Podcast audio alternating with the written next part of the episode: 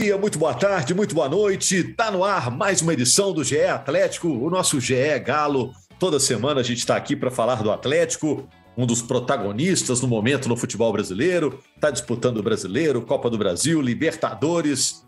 E é claro que vamos falar da derrota para o Tolima por 2 a 1 O jogo foi no Mineirão. 34 mil torcedores atleticanos enfrentaram o frio. Tolima fez 1 a 0 com o Rangel. O Atlético empatou já aos 42 do segundo tempo com o Sacha, mas o Lucumi fez o gol do Tolima. Primeira derrota do Atlético nessa Libertadores e primeira derrota do Atlético na Libertadores depois de 18 jogos. Quase um ano o Atlético estava sem perder no Mineirão. Então, algumas marcas foram batidas pelo Tolima nessa vitória sobre o Atlético. Mas a vida segue. O Atlético pega o Havaí no fim de semana pelo Campeonato Brasileiro, jogo no Mineirão. Eu sou Rogério Correia, vou distribuir a bola aqui com o Jaime Júnior. Diz presente aí, Jaime, por favor. Ô, oh, presentíssimo! Carol Leandro, que com certeza disse presente também ontem nas arquibancadas do Mineirão, né, Carol? Exatamente, Rogério. Presente lá e presente aqui. e o Marcelo Cardoso, que vai falar também para a gente sobre essa situação dos caras que estão machucados no Atlético, quem pode voltar, porque depois de uma derrota, torcedor quer saber disso também, né, Marcelo? Se tiver de informação aí, você passa para a gente, hein? Opa, é isso. Presente, professor, em primeiro lugar, né? Em segundo, a preço domingo não deve ter novidades, mas para a próxima semana o Tuco já prometeu que uma galera vai voltar aí para aliviar a torcida do Atlético. Opa, vamos falar disso daqui a pouco. Bom, o Atlético perdeu para o Tolima, a torcida vaiou o time no fim do jogo. Há muito tempo a torcida do Atlético não vaiava a equipe. O Hulk disse que a vaia foi desnecessária, porque o time se empenhou bastante e tudo mais. Vocês concordam com o Hulk? Os problemas do Atlético estão no ataque ou na defesa? Perguntas para você, torcedor, torcedor, atleticano, e também para os nossos debatedores aqui. Primeiro lugar, por que, que a torcida vaiou, Jaime Júnior? Ô, Rogério, a torcida vaiou porque a torcida do Atlético sabia que estava enfrentando um adversário que tinha conseguido vencer na primeira rodada fora de casa. O Atlético tinha ganhado do Tolima por 2 a 0. E aí o torcedor do Atlético tinha visto esse mesmo Tolima chegar aqui em Belo Horizonte, estava perdendo o jogo por 2 a 1 um, e o torcedor do Galo, que viu o jogo do Tolima contra o América, viu que o América poderia ter vencido aquela partida. O América teve seus vacilos naquele jogo, em 10 minutos perdeu o controle da partida e tomou uma virada para 3 a 2 Foi tentar fazer o 3 a 2 e acabou tomando um 3 a 2 é, Então o torcedor do Atlético olhou para o Tolima e disse: Olha, o Atlético ganhou lá, vai ganhar tranquilamente aqui. O Atlético vai passar o carro em cima do Tolima. E acabou isso não acontecendo. O Atlético acabou perdendo para o Tolima. O torcedor do Atlético não esperava de jeito nenhum por isso. Agora, se essa derrota viesse dentro de um contexto é, de Atlético disparado na liderança do Campeonato Brasileiro, isso teria um peso menor. Mas como o Atlético, no histórico recente, ele vem de tropeços contra Curitiba em casa, Goiás fora de casa. Aí o torcedor do Atlético começa a juntar tudo isso. Então, isso tudo junta para poder chegar no final do jogo, sabe? Não é a frustração só de um jogo, é a frustração de alguns jogos nos últimos nas últimas semanas é. para poder mês, né, Atlético, esse mês de né? maio, né, Jaime? Esse mês de maio Acho que a derrota para o América, por exemplo, foi também nesse sim, mês, né? No, no brasileiro, sim, né? Tá nessa é. conta, tá nessa Então tá é. tudo isso nessa conta, Rogério. Vai juntando tudo até explodir nesse jogo com o Tolima. É, vou perguntar para a Carol. A Carol estava lá no Mineirão. Você vaiou, Carol? Você estava com, com a vaia engasgada? Você vaiou também ou você aplaudiu no final do jogo? Porque nem todo mundo vaiou, né? Ou, ou foi é... todo mundo? Me conta aí. Não, não, foi uma parte da torcida, mas é uma parte que fica mais próxima, assim, então o, a captação foi, foi precisa e existiram vaias, sim. Eu não vaiei, Rogério, mas eu não tiro a razão de quem vai, não, porque igual o Jaime falou, é, já vem acumulando, né, esse, esse mau futebol do Atlético vem acontecendo. O Galo está vencendo e não convencendo, o time está muito desorganizado. E ontem, o que a torcida fez durante o jogo todo foi um, um a torcida apoiou o tempo todo. A gente tomou o gol, era dois segundos depois, era o Galo tinha da virada. Então, a gente fez tudo o que podia fazer para o time reagir, para o time correr atrás. E eu, sinceramente, não vi o, o Galo nem perto de conseguir uma virada. E um time que é muito melhor do que seu adversário. O Galo estava totalmente desorganizado. Você vê o, prim o, primeiro gol que o Galo toma, Mariano começa lá na lateral direita, tudo, é, por tenta um passe, dá errado, vem marcando errado até tá na lateral esquerda e, e, e, falhar na marcação. Então, isso é uma desorganização, o Galo. Não é só você falar assim, ah, não, teve uma falha individual do Mariano. Não, não é uma falha individual do Mariano, é, uma, é tudo desorganizado que culmina em tomar gols. E ontem foi isso, o Galo estava uma bagunça. E aí, também, o dia que a torcida ficar feliz com o Atlético perdendo, né, já não é um dia normal. E essa sequência, de essa hora certa, por exemplo, para perder, cara, para a gente não tinha sido contra o, contra o Curitiba, contra o América, não precisava dessa, dessa outra vitória na hora, outra derrota na hora certa, não. Já tinha acendido a luz de alerta em outros momentos, né? O Carol, só me esclarece uma dúvida. O torcedor só vaiou ao fim do jogo ou durante o jogo também? Só ao fim, Rogério, só ao fim do jogo. Antes, antes do apito final, ainda era apoio o tempo todo. É, já tomamos o segundo gol no acréscimo também, e mesmo assim a torcida se manteve cantando. Quando acabou o jogo, aí foi como. O Jaime descreveu bem, foi como uma frustração que, tomou conta, assim, e teve sim, a, a vaia. E eu entendo um cara como o Hulk não, não entendeu as vaias, né? Porque individualmente ele não ele não, não podia ouvi-las, digamos assim. Mas ali era um descontentamento com o resultado e com a desorganização que o Galo vem mostrando. Uhum. Ô Marcelo, você acha que o time deu azar nas finalizações ou jogou mal e por isso foi derrotado?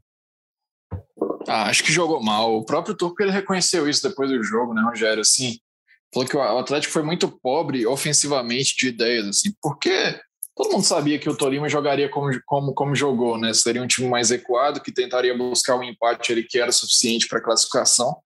E aí o Atlético faltou alternativas. Assim, o próprio Turco justificou isso pela questão dos desfalques, né? Que não tinha os dois extremos, né? O Zarate e o, e o Ken ali pela, pela ponta esquerda. Isso acaba influenciando, claro, mas eu achei um Atlético pouco intenso e eu acho que isso, essa é a tona, assim. Até pela questão da pergunta se eu se concordo com as vaias, se, se eu acho que por que a torcida vaiou, eu acho que passa muito pela falta de intensidade. Assim. A torcida do Atlético, historicamente, é um time que, que gosta muito de quando vê seus jogadores demonstrando uma intensidade. Né? E aí, quando você poupa o elenco no, no último fim de semana, dá uma semana inteira de treinamentos, e aí chega no jogo e não não está demonstrado ali todo aquele comprometimento, principalmente aquele esforço físico, eu acho que aí incomoda mais o torcedor até do que um resultado que pode, pode acontecer. A derrota aconteceria em algum momento, mas eu acho que passa por essas questões aí. É, eu acho que o Atlético tem um grande time, já vem de uma sequência de bons resultados, de boas campanhas, mas esse ano ficou a impressão, Jaime, que é um time que de vez em quando dá uma desligada. Eu não sei se ontem isso aconteceu, porque a motivação do Tolima, que ainda não tinha classificação assegurada, era maior que a do Atlético, né? Então, me dá uma sensação em alguns jogos que o Atlético dá, dá uma desligada, o disjuntor dá uma caída ali, depois liga de novo, não sei se você concorda comigo. O Hulk disse, Jaime, que a vaia foi desnecessária, que não precisava, que o time mostrou atitude, empenho. A vaia foi desnecessária. E outra coisa, essa vaia pode ser boa para a equipe? Ô, Rogério, eu acho que o Hulk tem razão. A vaia foi desnecessária, mas eu não tiro a razão do torcedor do Atlético, porque isso eu estou falando aqui sentado na cadeira, tranquilo. Outra coisa é você no estádio, envolvido na emoção do jogo e com a lembrança de tudo que está acontecendo para trás, dos tropeços, dos vacilos que o time vem, vem, vem, vem, que vem acontecendo com o Atlético. Então eu entendo o Hulk, mas entendo demais a torcida também, sabe? É, agora, ah, sobre aquilo que você falou, Rogério, eu acho que tem um aspecto importante para a gente citar desse Atlético desse ano. O Atlético desse ano ele tem os desfalques que o, o Turco citou. É importantíssimo citá-los. Keno e Zaratio são titulares. É o Keno pela esquerda, Zaratio pela direita. Se eles estivessem em campo, o Turco teria como opção no banco Rubens e Ademir. Seriam duas boas opções do banco de reservas. Outro que está fora é o Vargas. Quando o Keno não está, normalmente o Vargas joga por ali. Então, ele não tinha essas três peças. Isso, claro que pesa. Pesa também o fato do Atlético ter enfraquecido o seu elenco. É, talvez é, gente da diretoria vai dizer, não, mas enfraqueceu. É, Natan, Iorra, Savarino, Dylan. Se todos esses estivessem no banco de reservas ontem à disposição, o Atlético teria peças mais rodadas, mais maduras, com exceção do, do Dylan para poder mudar a história desse jogo. Mas o Dylan é um cara já mais rodado, né? É, se a gente fizer a comparação, por exemplo, com, com o Rubens.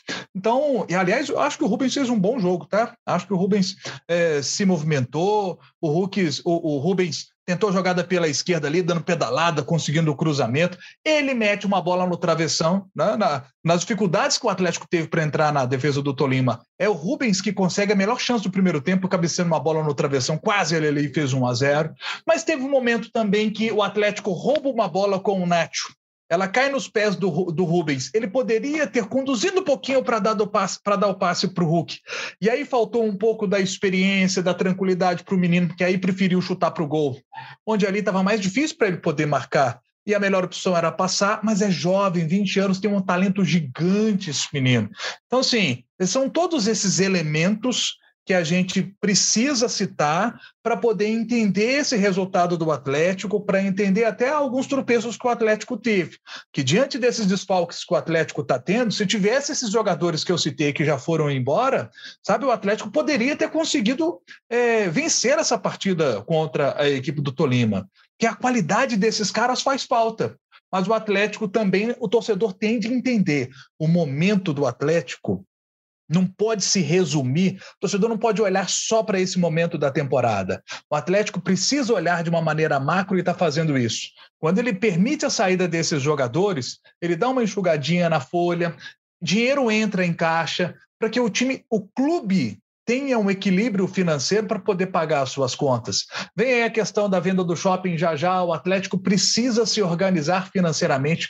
Galo não pode perder esse foco porque o Atlético está diante da oportunidade de construir a base muito forte para uma década espetacular. Vem aí a Arena MRV no ano que vem. Eu estou citando, todo esse contexto porque a gente está falando de um jogo de futebol, mas existe uma situação macro acontecendo por trás do Atlético, sabe, que é, que é importantíssima. Então é tanta coisa que está acontecendo, só que o torcedor isso não, isso não passa na cabeça dele na hora. Ele está vendo o jogo, quer ver o time ganhar. E tem toda a razão. O cara vai lá, paga ingresso, o time não ganhou. Se ele quer vaiar, quem sou eu, Jaime Júnior, para dizer que o torcedor do Galo não tem que vaiar? Pode meter vaia mesmo. agora, Carol, deixa eu te perguntar. Se chegar um estrangeiro agora, o cara tá por fora aí, não está acompanhando o futebol brasileiro. Chega e ele pergunta: como está o Atlético na Libertadores? Ah, tá classificado.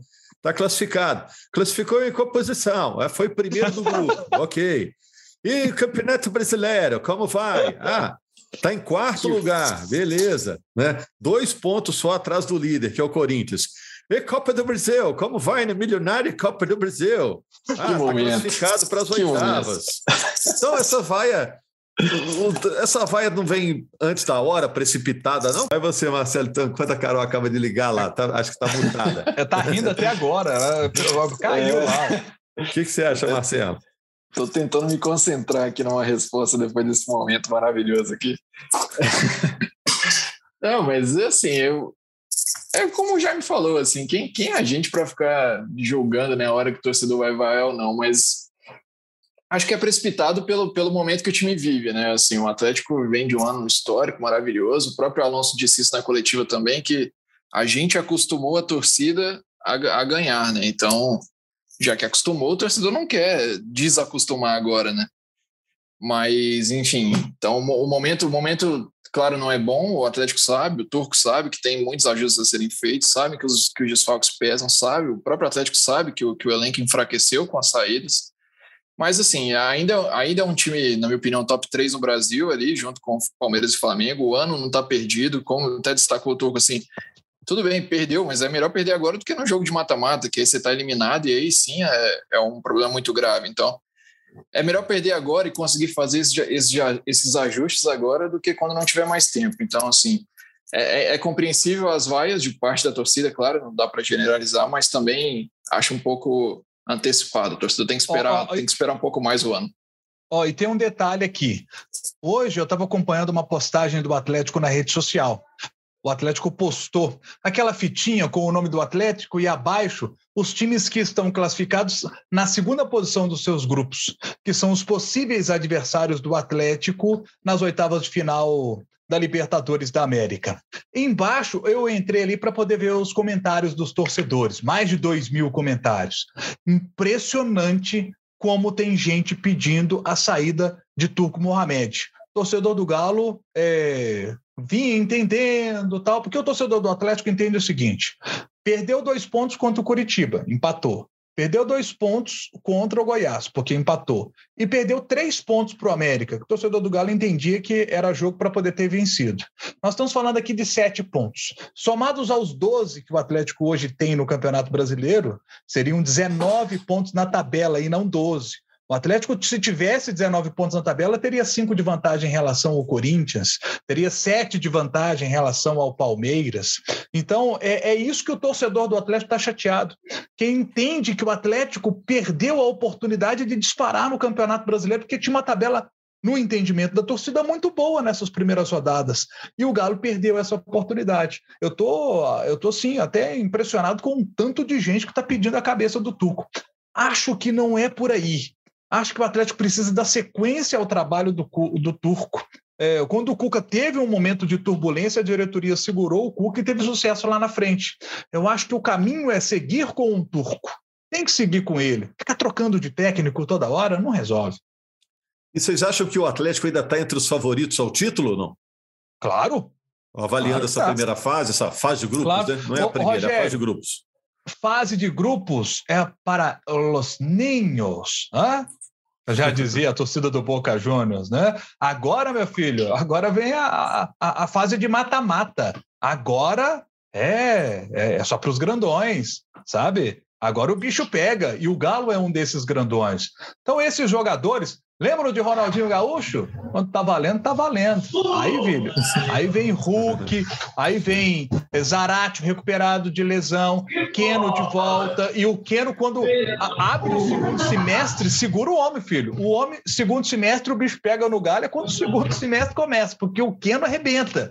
Então o Keno vem aí para o segundo semestre na ponta dos cascos. Então, eu acredito muito nesse Atlético, que vai se reforçar no meio da temporada. Naturalmente, isso vai acontecer. Então, assim, é, calma, gente, calma. Como diria lá em Matozinhos, o pessoal lá da minha cidade, que é muito religioso, devagar com a Opa, o Jaime agora que mutou. O Jaime apertou o mute aí.